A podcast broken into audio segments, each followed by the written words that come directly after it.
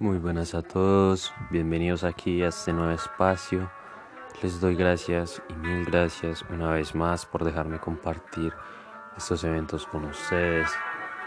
El día de hoy vamos a hablar sobre el anime de One Punch Man. Y no siendo más, vamos a ello. A ver, este anime cuenta la historia de Saitama, un héroe que derrota a sus rivales por diversión con tan solo un golpe. Toda la historia se desarrolla en la ciudad Z, en Japón.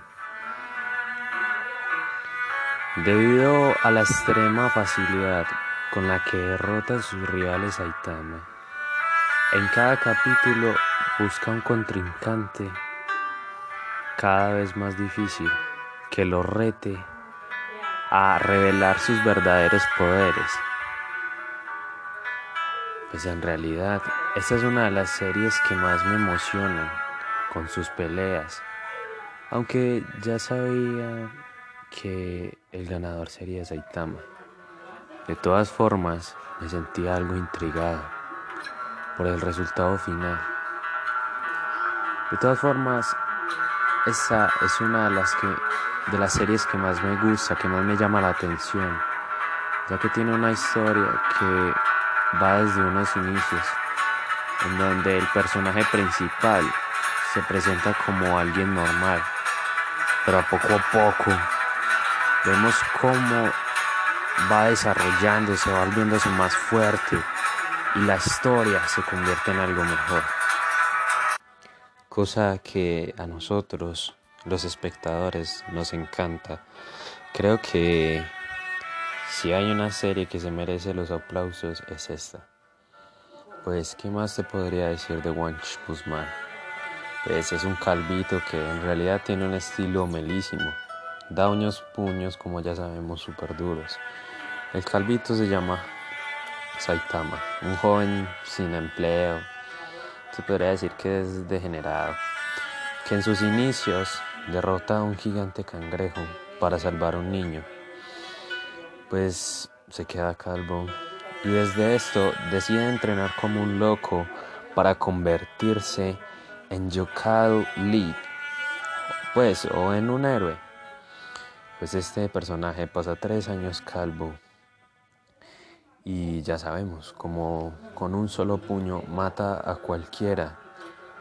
Y pues, adicional a eso, Saitama, eh, además de lidiar con con distintos, pero distintos eh, monstruos. Tiene que lidiar con su vida. Hasta que llegue un rival digno. Un rival que sí le dé la talla.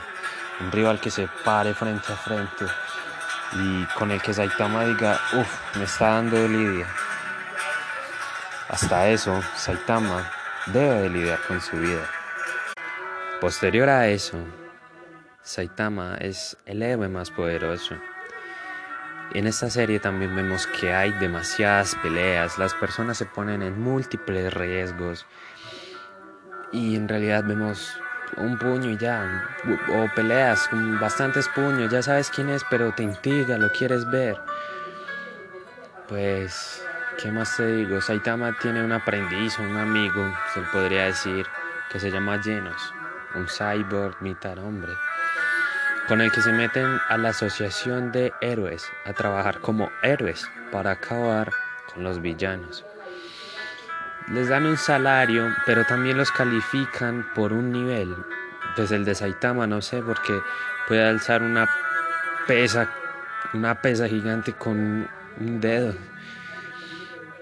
Pues vemos también que en la historia los villanos están los villanos, claro, los antagonistas, que en realidad son muy raros. Sus disfraces son algo demasiado raros, son sí feitos, pero en realidad les combinan.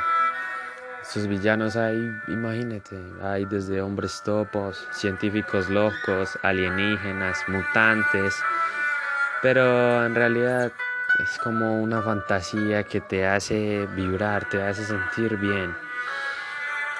Creo que lo que más le ayuda a One Punch Man son sus increíbles, eh, increíbles efectos Y aunque los trajes sean ridículos, One Punch Man es muy bueno.